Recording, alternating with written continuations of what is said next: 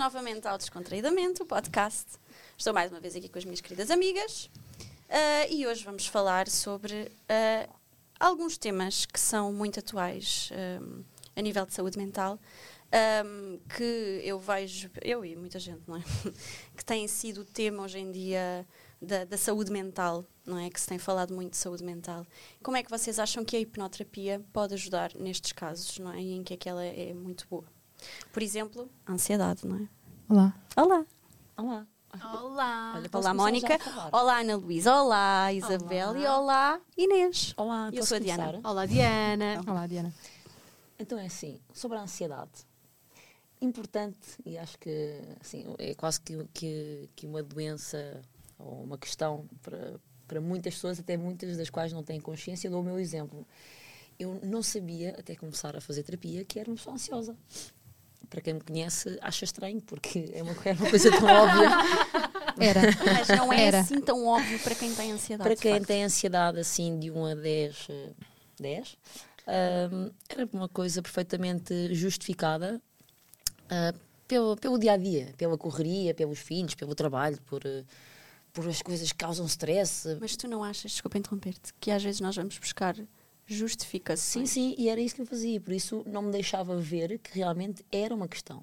Que a ansiedade. A partida tu se calhar já tinhas visto. Sim, sim. Não, provavelmente não. Sinceramente, achei que era uma coisa da vida, porque toda a gente tem faz que ter parte. ansiedade, faz parte é da correria, de, da vida de hoje em dia. Uhum. Portanto, para além de ser realmente uma questão que deve ser trabalhada se eventualmente a pessoa quiser, e se quiser ter melhor qualidade de vida, claro, essa é a premissa, é importante uh, ter consciência que as pessoas, que ela existe e que, e que há muita gente que a tem, não é? Muita gente, tem-se ouvido muito, muito, muito falar é, sobre isto portanto, hoje em dia. O que é que acham que provoca hoje em dia esta.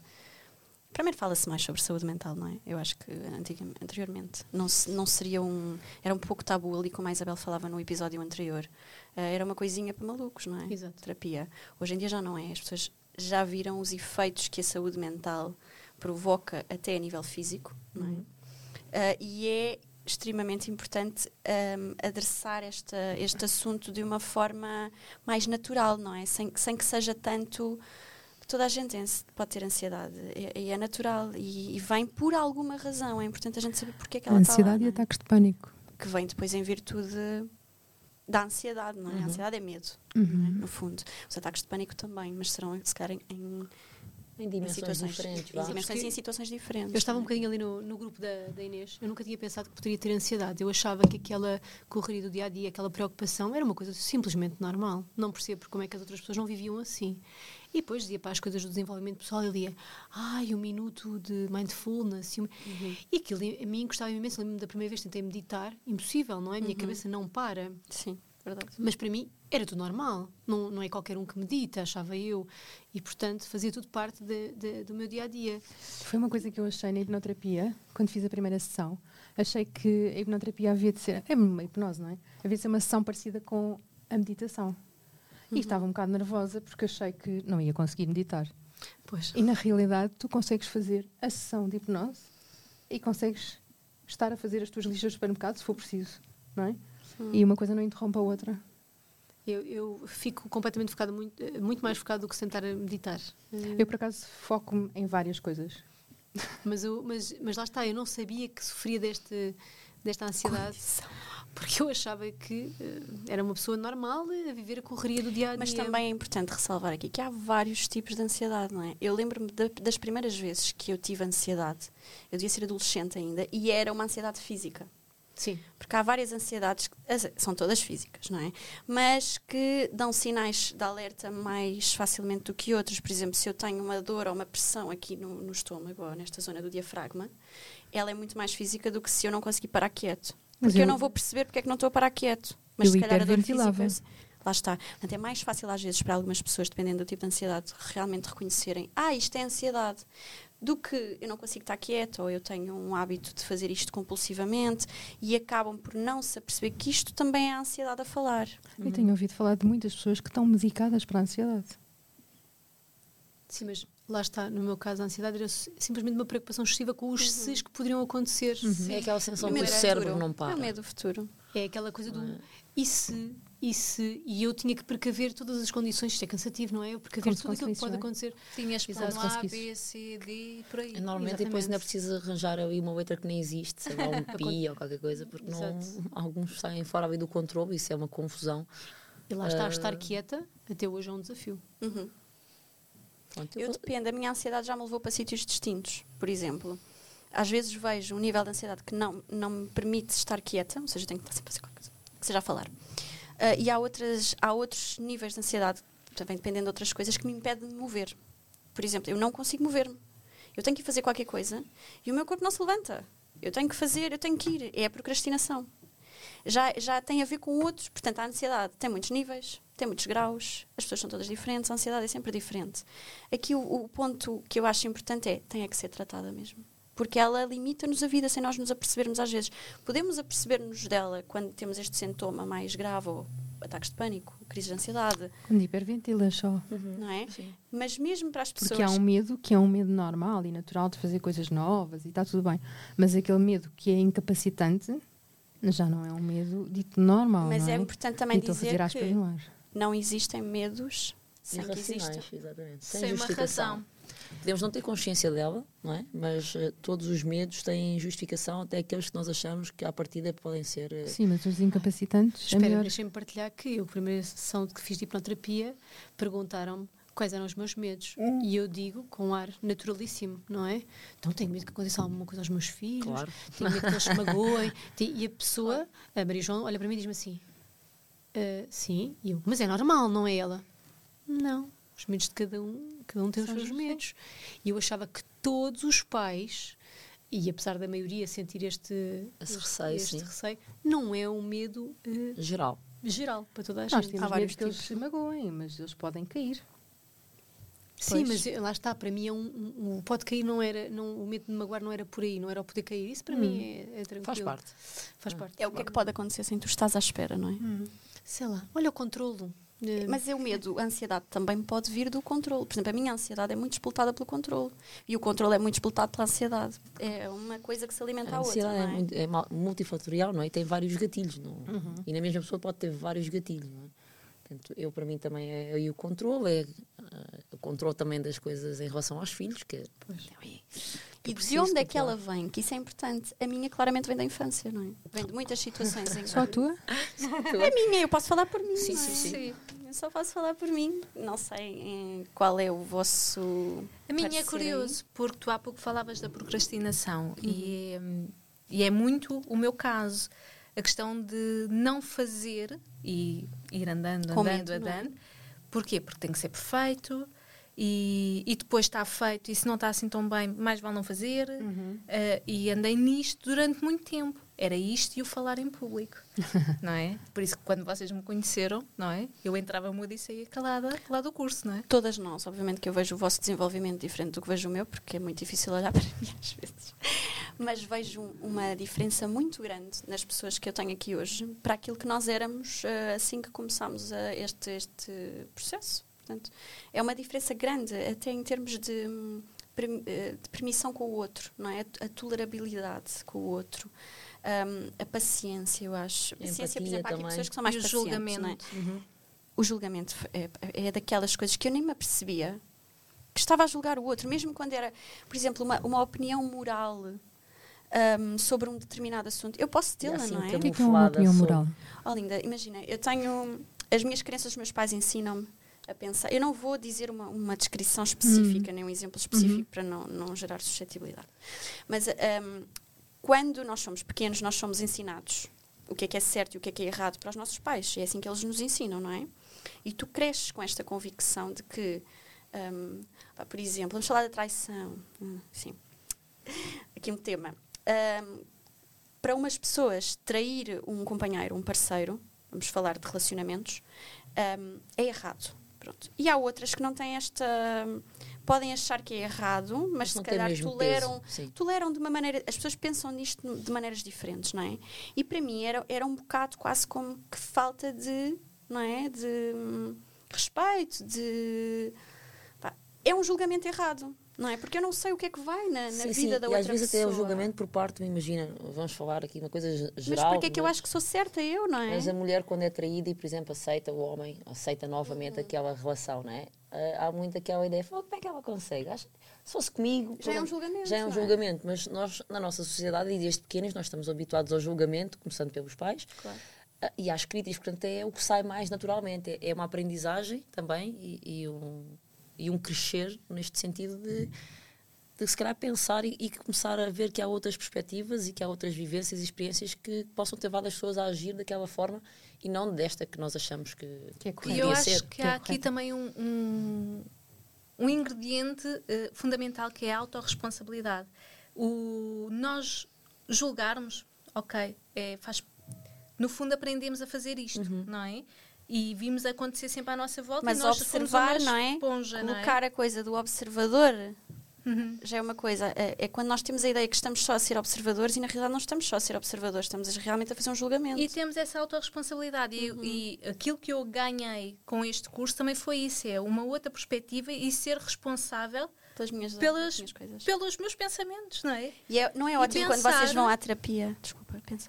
E pensar, e pensar que eu estou a julgar o outro, não é? E aquilo que eu estou a julgar no outro é algo que se calhar que é meu, não é? É isso que eu ia dizer. Sou em mim, exatamente. É isso que eu ia dizer. Obrigada, amigas. Das... Também estava a sair esse ponto, não é? Que é o que o, eu, o julgamento não era uma, uma questão que eu tivesse muito. É, olha, se calhar não tinha consciente, olha, não sei. Mas não era uma coisa que eu visse com, como minha. Uh, mas todos mas, nós julgamos, não é? Sim, mas uns em mais. Sim. Eu, por exemplo, sou, sou uma pessoa que julga com muita facilidade. Ah, eu, eu era muito crítica. Estou, Julgavas? Julgava, sim, mas o que eu ia dizer era que ainda hoje me acontece, hoje eu tenho a capacidade para me distanciar e pensar assim, estou a analisar só de um ponto de vista quase que quase que frívolo e quase sem pensar, só uhum. aquela a reação, a ação-reação, e agora consigo pensar e Inês, vamos observar isto, só este acontecimento e olhar para a pessoa olhar, não é? Ver claro. aquela pessoa, em vez de estar ali a analisar apenas é aquele ver o background, não é? De onde é que aquilo veio? De onde é que, é que ela vem? pensa assim? Hoje em dia tenho esta capacidade. Há um tempo atrás não tinha. Eu sempre fui uma pessoa extremamente jogadora. Eu estava uhum. habituada a isso. Eu também. É o que é, não é? E vamos evoluindo. Eu é? achava que era uma pessoa tolerante e, acho, e, e sempre achei que era uma pessoa tolerante, mas o pouco julgava quando estávamos no curso, uh, trouxe-me aquela pergunta do de repente olhava para uma coisa e dava por mim a julgar e pensava mas porquê que eu estou a julgar isto? Uhum. O que é que, qual é o benefício de eu estar a julgar aquela pessoa? O, o porquê disto me estar a incomodar? A questão uhum. é mesmo uhum. esta: o porquê que aquele comportamento daquela pessoa me está a incomodar ao ponto de eu ter é que emitir. na terapia, não é? Quando tu já Exato. lá estás, tu de repente percebes que é: espera, se isto ressoa em mim, há qualquer coisa aqui que eu tenho para resolver comigo. Hoje em dia, nas discussões, quando as pessoas chegam e dizem tive uma discussão com o fulano de e começam a contar a parte da pessoa, sabem? Aqui há uns tempos nós ouvíamos até ao fim e depois dizíamos realmente ele não teve muito bem. Raramente eu agora faço esse tipo de ju juízo de valor. Eu digo assim, está bem, então e aí? Até ao fim. Aí, onde é que tu achas? O que é que tu sentes em relação a isso, não é? Essa discussão, essa, essa altercação. E, e, é como quando a gente vai à terapia e está seguros e certos que nós somos os senhores da verdade sabem? E de repente levamos logo uma recambiada que é assim, tipo, linda, tudo o que acontece na tua vida é responsabilidade é tua, não é? tu és o responsável pelos teus Sim. atos. E tu não tens desculpa de repente. E ficas assim, vim aqui para reclamar e vou para casa Sim. com a culpa no saco, percebes? Vais para reclamar e ser validada, uhum. e, não, não é? e a minha e validação percebes é... que, ah, nem ganhas a responsabilidade errada. sobre o assunto, não, não é? Essa, não é essa culpa, é, a responsabilidade. É, mas é assim, não estava tão certo. Também tens uma responsabilidade aqui. Agora penso de outra forma. Por exemplo, é tipo isto, ah, isto é outra perspectiva de pensar que me traz coisas muito positivas, que é esta, este tipo de situações, que é não julgar tanto, não criticar tanto, que também me ajuda às vezes na minha ansiedade. Sim, esta questão do julgamento um, a mim trazia-me muita ansiedade em ambientes sociais com mulheres especificamente com mulheres e eu uhum. sentia-me completamente julgada. Eu, por acaso, uh, em relação a essa situação de, de, de, nos sentirmos julgadas e até deixarmos de fazer algumas coisas, eu anteontem até estava a comentar com alguém, portanto estávamos a fazer uns exercícios uh, e que eu deixei de fazer provas e de, de competir em determinados uh, desportos pela possibilidade de não ser a melhor. Portanto, eu não, nem sequer chegava uh, com a ideia de competir e não ficar em primeiro para mim, eu faria parar, porque eu não aguentava com a, por aquela sensação de não aqui ser já a várias vezes nesta questão, o perfeccionismo. O perfeccionismo uh, é uma coisa ainda a Mais ser vale não fazer, na, naquela altura, não é? Sim, sim, mais, Mais valia, valia não, não fazer, fazer. porque se não era para ser perfeito, se não era para, para ganhar, se não era para ficar em primeiro, tanto que aquela frase de perder ou ganhar, como é que é aquela desporto, frase? um É desporto, exatamente. desporto. Para mim era uma frase que me irritava profundamente, mesmo de ser miúda, e quando me diziam esta frase, eu só pensava em perdedores e, e gente com pouca garra. Portanto, era uma frase que realmente me incomodava. Porque na realidade não é igual. Não é. Não é igual. Ahm, mas, mas acho que perdi muitas coisas na, na minha vida enquanto, enquanto desporto e noutras. Ah, só com esta ideia de que tinha que ser perfeita, porque de outra forma as coisas não corriam bem. Mas essa é? questão do perfeccionismo, e agora eh, é uma pergunta geral, essa questão de nós queremos ser perfeitas e de tudo ser perfeito, não sentem que é um auto-julgamento e um medo do julgamento do outro? Não. Eu hoje olho para. Eu hoje olho Mas é isso, qual é que é forma vosso diferente. sentir sobre essa cena da perfeição? Porquê que existe Eu esta questão da perfeição? continuar à procura de amor. Sim, vejo É o ser aceito. É o ser aceito. Não, não, é continuar à procura que aquela pessoa que nós queremos nos Uhum. ame. Porque nós somos tão perfeitos que não há razão para não sermos Então, amados. e o que acontece se não fores perfeita? Não somos amados. Porque nós temos a ideia que o amor, o, o- amor é condicional, não, é não é? uma, não é uma pessoa qualquer. A ideia que nós temos é que o amor é a nossa condicional. Como tal, tem que haver condições para podermos receber esse amor. Para as pessoas que são perfeccionistas, é eu só tenho aquele amor quando sou perfeita. Às vezes não é aquele é amor, é- é é aquela atenção. que Amor, Não, é atenção, amor. É- mas é uma coisa que nos, tra Só quando eu traz faço coisas boas, não é? É que eles olham para mim e que eu me sinto validado e amado. Mas lá está. Eh, E então tens esta necessidade, quando cresces, de estar constantemente. Cresceu contigo. É. É uma necessidade que cresceu contigo. E, e vai Tu piorando ao longo das, das, este dos episódios da tua vida. Tu aprendeste este comportamento na infância Uhum. e, e- e achaste que era a única maneira de seres amado. Sim, sim. Não é que tenhas sido amado assim, na mesma. Não, não, porque, porque a diferença, eh, aquilo era o que eu sentia, não o que a outra pessoa passava é? para mim, não é? Exato. Que isto é uma coisa importante que nós de futuro também iremos falar, portanto, não, não especificamente neste episódio, que é a ancestralidade, não é? A importância também dos nossos pais, do que está para trás, de como nós somos ensinados um, e o que isso nos leva depois no futuro, não é? Se nós não seguimos. Deixa-me aproveitar essa, essa, pega. essa conversa. Um, e falando também no que a Mónica estava a dizer, Uhum. esta sensação, esta nossa percepção que não formos amados ou que este amor é condicional conforme o nosso, nossa, Nossa perfeição prestação. ou prestação, um, não tem nada a ver com o amor que, por exemplo, os nossos pais nos deram. Eles podem ter dado todo o amor, mas enquanto criança eu não percepcionei esse amor. Em princípio, É não. nossa- Porque se, se os teus pais só te amam, se tu tiveres não, não, boas não. notas é a e se tu fores percepção. perfeito, Não, não, não, não, não, não concordo. Eu acho É que às vezes há percepção. pais que não sabem transmitir o Exatamente. amor, porque eles próprios, não é? Também não o sentiram. Não então é- sentiram. É, quase como o elogio, não é? Se eu não estou habituada a ser elogiada, como é óbvio, eu quando levo um elogio, ah, eu imediatamente fico a sentir-me tipo, ai. Porque nós não sabemos receber. E até em termos de relacionamentos, eu durante muito tempo percebi que eu atraía muitos relacionamentos que eram mais ah, ah, tóxicos ou às vezes até abusivos. Ah, tinha a ver mais comigo, de, propriamente, às vezes também tinha a ver com o outro, que é sempre 50 sim, 50. tem a ver com a maneira como tu te deixas ser amada. É, e eu percebi às vezes que também a maneira como chegava a mim, eu também não estava pronta para ter um relacionamento saudável, eu não sabia Uhum. receber. Esta é a realidade. Será que eu Uhum. sabia receber? Uma pessoa que me soubesse gostar, tratar, cuidar? Se calhar não, porque eu se calhar também não sabia e tinha medo disto. Não Mas é? em relação a isso, eu tenho, tenho também uma perspectiva engraçada. E acho que passei pelo mesmo. Eu punha sempre à prova, achava sempre que a determinada altura a pessoa ia-se embora. Então eu, eu testava os limites. Isso é abandono, não é? Eu testava os limites. Agora vou fazer isto e isto. Se a pessoa gostar realmente de mim, ela fica. E, e era, quer dizer, era uma luta constante a pessoa a querer vá, dar ou, ou estar presente. E eu, e eu sempre a pôr à prova, ok, será que, que gosta mesmo? Então se gosta vai ficar. Eu vou fazer isto e isto e ela vai ficar. Pronto, graças a Deus. E se não ficar, não ama, não é? E se não ficar é porque não ama. É que não ama. Ah, portanto, Eram os testes, eram os os testes testes, que eu tinha sim, que passar. Precisava, sim, só que eram uns testes constantes. É, é, quer dizer, isso cansa qualquer relação, não é? Uhum. Quer dizer, nós nos, nos permitirmos estar na relação para receber fica Mas complicado. receber é difícil às vezes. Nem, nem toda a gente tem esta. eh, parece fácil. Não é difícil, é desafiador. É. Desafiante. Para sim. mim é difícil. Ainda. Vai ser desafiador futuramente. não? Até que depois se torna fácil, natural. Sim, mas eu estava a ouvir a Inês falar e eu concordo com a perspectiva dela de a criança pode estar a receber amor, mas a forma como nós, pais, estamos a dar amor pode não ser primeiro aquela que a criança Ah, quer pode não receber. encaixar, não é? E depois a perspectiva da criança é sempre um bocadinho egocêntrica. Portanto, é sempre, quando nós temos uma vida de adultos à volta que a criança não consegue perceber, a criança, nós podemos estar a dar o amor uhum. e a criança não estar a recebê-lo da forma como nós achamos que está uhum. a receber. Há aqui uma diferença de perspectivas. Uhum. E eu acho que nisso concordo imenso com a Inês.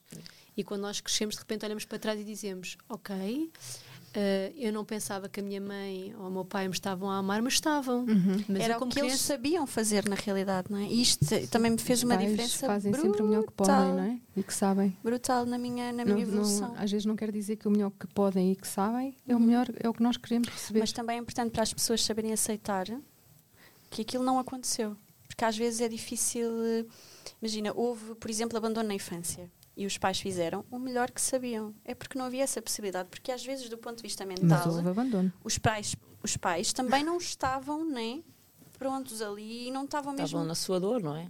E, e é difícil também saber mas transmitir. Não deixou, não deixou de haver abandono. Não deixou de haver abandono, mas havia amor na mesma. Só que ele não era transmitido. Eh, eh, nem uma pessoa sabia chegar lá, nem o outro sabia receber, porque também não foi ensinado, não é? E, e nós sabermos fazer esta diferenciação de que isto realmente aconteceu, eu senti-me abandonado. Eu senti-me abandonado, por exemplo.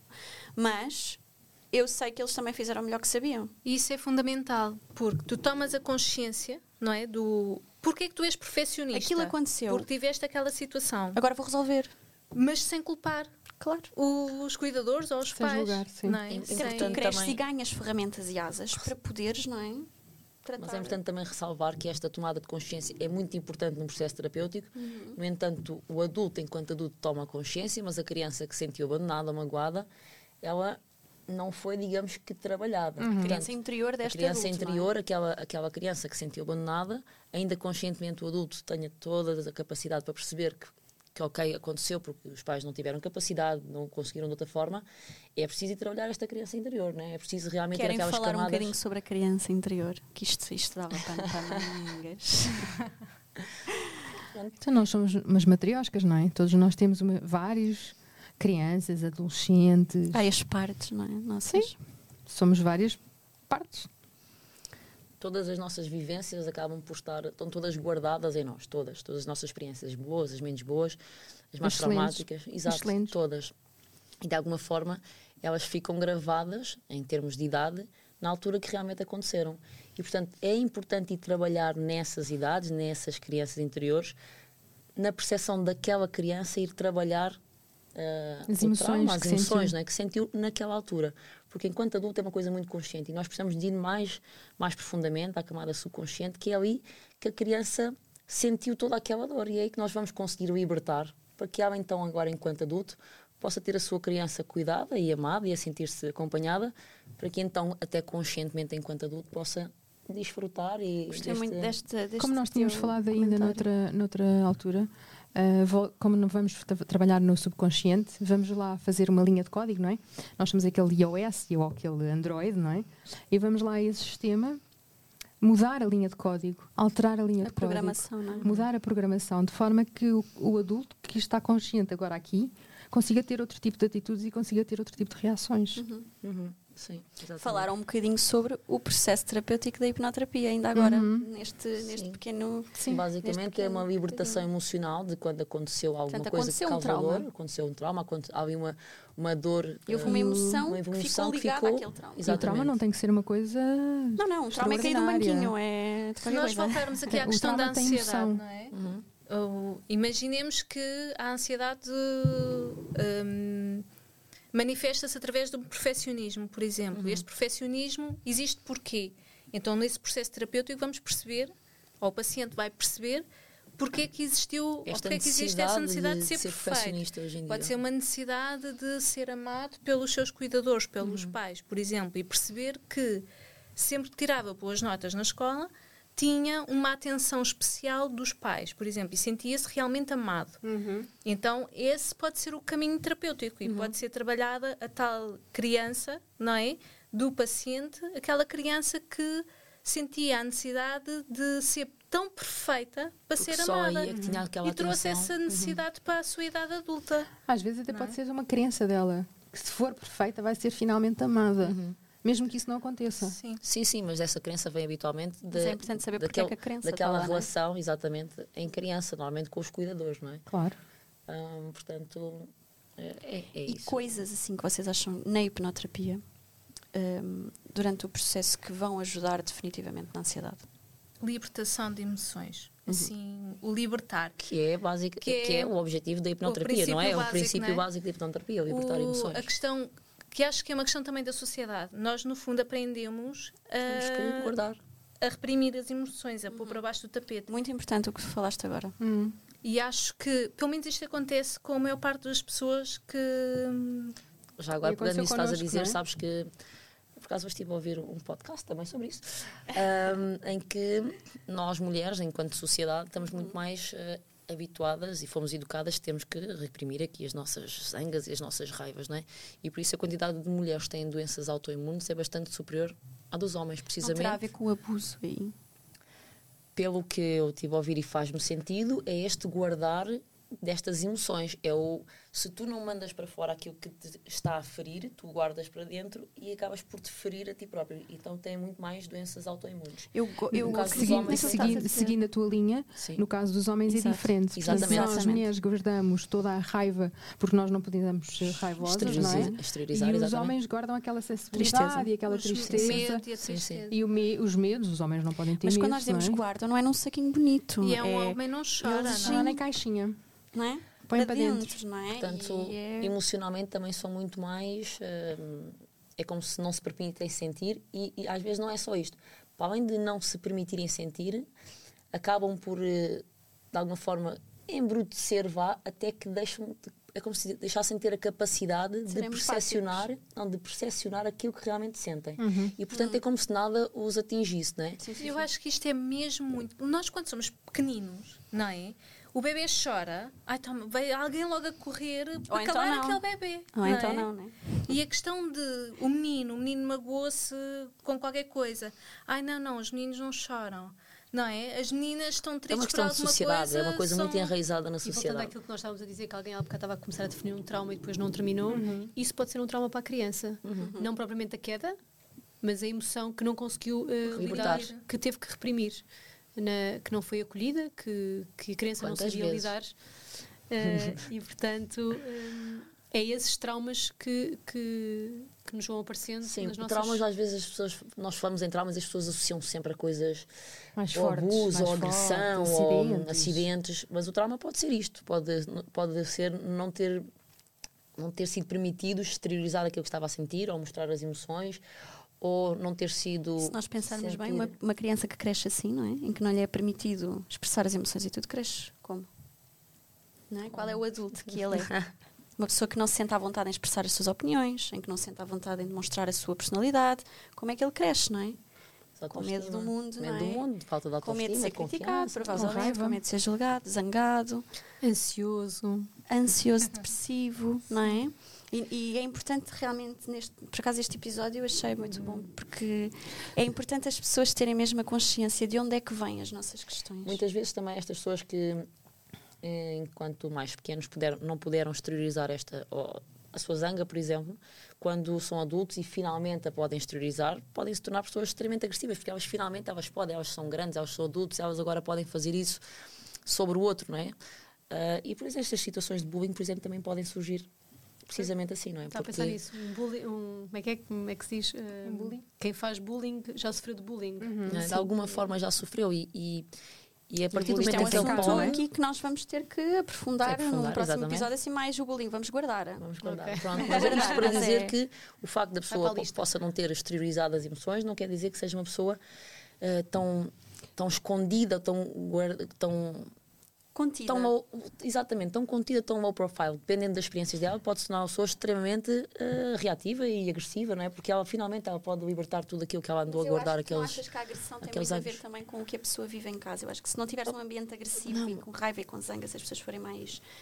Um, demasiado carinhosas. Por isso é que eu ressalvei que com, conforme as é experiências, não é? estou a dizer, é tipo, conforme as experiências. Não era isso que eu queria dizer. Hum. Um, há, há, casas onde as coisas se falam abertamente e há outras em que se fala só por cima. Estás a ver? Mas eu queria chamar a atenção que todos nós temos traumas de infância. Toda a gente. Não. Porque a percepção que cada um tem até aos 7 anos. Não é? Eu tenho traumas, tu tens traumas, tu tens traumas, todos temos traumas. É, eu tenho, tu tens, Oprah, eles têm, nós Oprah. temos, vós temos. Porque a percepção que temos sobre nós próprios até uh, aos 7 anos é aquela percepção de eu sou o indivíduo. Único. E o resto do mundo não interessa, não é?